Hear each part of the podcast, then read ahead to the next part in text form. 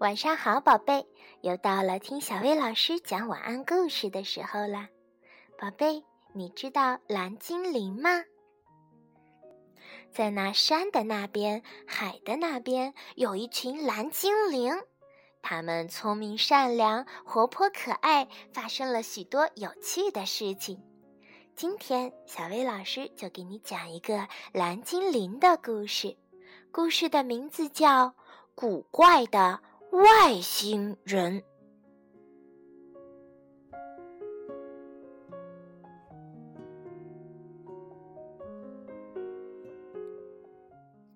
有一个蓝精灵，每天晚上都趴在窗口仰望满天的星星。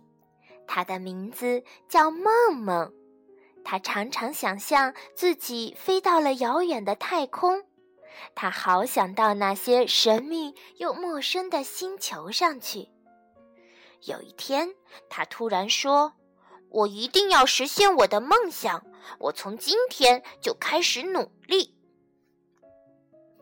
几个星期以后，梦梦邀请伙伴们去参观由他亲手制造的飞行器。他骄傲地对大家说：“他有螺旋桨。”我只要拼命踩踏板，就能让它飞上天。说着，梦梦穿上了宇航服，登上了他的飞行器。蓝精灵们都挥手和他告别，祝他一路顺风。但是，没有一个人相信他真的能飞上天。螺旋桨开始转动了，越来越快。飞行器就像一个大风扇，不停地吹起一阵阵的大风，可就是飞不起来。梦梦看起来失望极了，他的伙伴们也跟着难过了起来。蓝精灵们商量说：“我们得做点什么来安慰他。”很快，他们就想出了一个绝妙计划。他们告诉梦梦，玲玲会帮助他发射飞行器。蓝爸爸递给梦梦一个杯子。长途旅行之前，你先喝杯覆盆子汁吧。螺旋桨再次转动了起来。哇！这一次飞行器竟然动了起来。这是蓝爸爸的主意。他让几个强壮的蓝精灵摇晃飞行器，还点起了烟火。让梦梦以为他已经穿过了云层，飞上了天。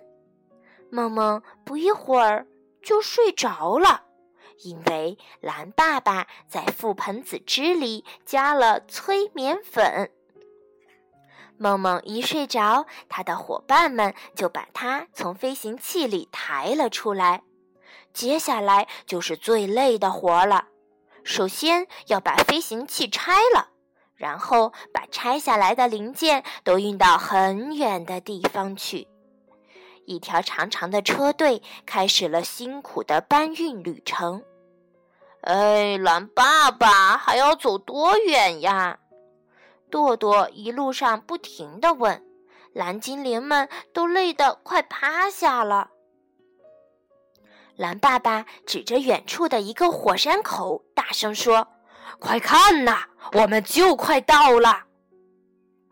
蓝精灵们把零件运到了火山口这里，要重新让飞行器立起来。蓝精灵们又要开始拼命干活了。蓝爸爸对大家说：“等你们干完活，就喝下这种药水，它非常神奇。”到了晚上。梦梦在飞行器里醒了过来，看到眼前的景象，梦梦高兴极了。她大声喊道：“我成功了！我找到了另一个星球！”她连忙走下舷梯，想好好看看这神秘的星球。突然，两个可怕的外星人挥舞着长矛冲了过来，梦梦吓坏了，连说话都结巴了。“你、你、你们是谁？”我们是外星人，你跟我们走。外星人把梦梦带到了他们的营地。这些外星人其实都是蓝精灵，他们喝了蓝爸爸的药水以后，就变成了奇怪的外星人。外星人的首领就是蓝爸爸变的。他为梦梦举办了一场盛大的联欢会。梦梦吃着从来没有过的食物，开心地看着眼前奇特的景象。要睡觉了，梦梦说：“你们的星球真好，我想住在这里，不走了。”天哪，这可是蓝精灵们没有想到的。但是很快，他们就想到了一个主意。外星人说。如果梦梦想住在这个星球，必须通过一系列的考验。第一个就是蒙上眼睛，用长矛投靶，看起来是不可能投中的。但是梦梦的好运气帮了他的大忙，他一下子就投中啦。下一个考验是爬上一根抹了肥皂水的旗杆。大家都觉得他肯定不行，一定会滑下来的。但是梦梦几下就轻松地爬了上去。嗯，怎么回事？啊，原来外星人忘记在旗杆上抹肥皂水了。外星人的首领又想到了一个办法，他指着一块大石头说：“你要把这块大石头抬起来，带着它游到湖对面去。”这一次，梦梦觉得自己一定要失败了。可是，谁能想到，这竟然是一块浮石，非常的轻，能飘在水面上。于是，他成功的通过了最后一项考验。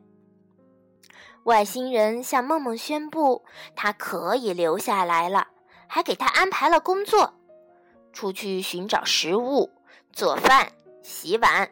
扫地、挖盐矿，还要服从所有外星人的命令，而且他只能睡在一张满是尖石子的床上。梦梦听完了以后，想了想，对外星人说：“哦，我想我应该回家去了。我的伙伴们肯定还在担心我呢。”外星人听了都很高兴，在他临走时敬了他一杯酒，祝他一路顺利。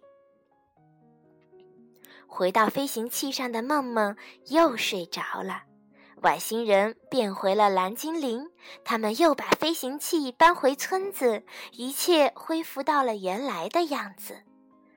梦梦醒来，看到朋友们，兴奋地向他们讲起了自己的经历，完全没有想到他见过的外星人其实就是眼前的这些伙伴。梦梦对蓝爸爸说：“这次旅行实在是太棒了，但是我觉得那里的生活实在是太苦了，我再也不去了。”听了这句话，所有的蓝精灵都松了一口气，大笑了起来。他们也觉得这次旅行太辛苦啦。